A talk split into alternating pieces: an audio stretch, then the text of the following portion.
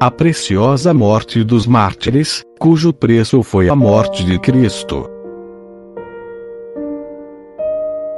Por Santo Agostinho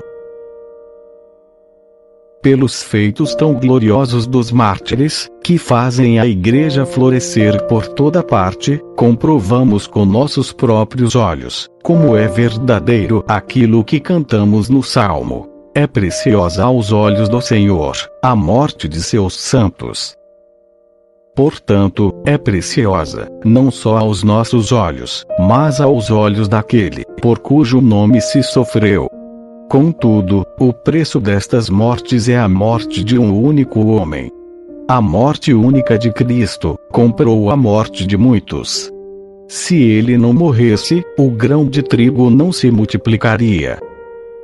Ouviste suas palavras, estando próxima à paixão, quer dizer, quando se aproximava nossa redenção. Se o grão de trigo, caindo em terra, não morrer, ficará sozinho Morrendo, porém, produzirá muito fruto. Houve na cruz um grande comércio. Abriu-se ali a bolsa, para pagar nosso custo.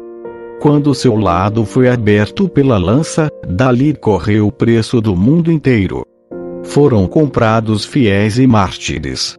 E esses mártires retribuíram o que tinha sido pago por eles, e realizaram as palavras de São João. Assim como Cristo entregou sua vida por nós, também nós devemos entregar nossas vidas pelos irmãos.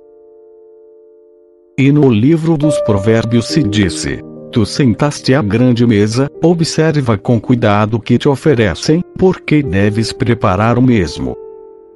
A grande mesa é aquela em que as iguarias são o próprio senhor da mesa. Ninguém alimenta os convivas com sua própria pessoa, mas assim procede o Cristo Senhor. Ele é quem convida, ele é o pão, ele é a bebida. Portanto, os mártires reconheceram o que comeram e o que beberam, para retribuírem mesmo. Mas como retribuir, a não ser que lhes desse com que retribuir, aquele que primeiro pagou, que retribuirei ao Senhor, por tudo quanto me deu. Tomarei o cálice da salvação.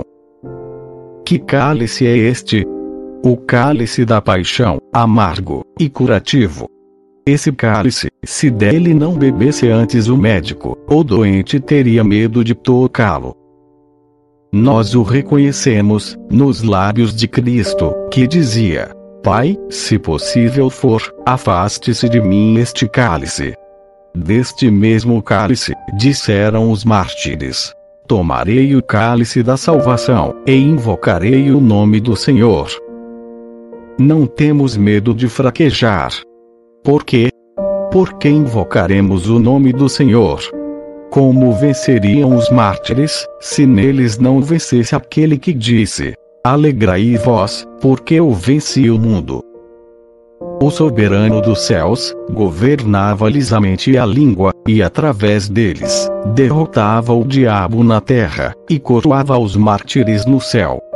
Felizes os que assim beberam deste cálice. Terminaram as dores.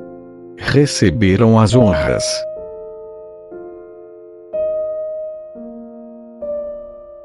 Se você deseja ouvir novos episódios, visite o site espiritualidadecatólica.com. Obrigado.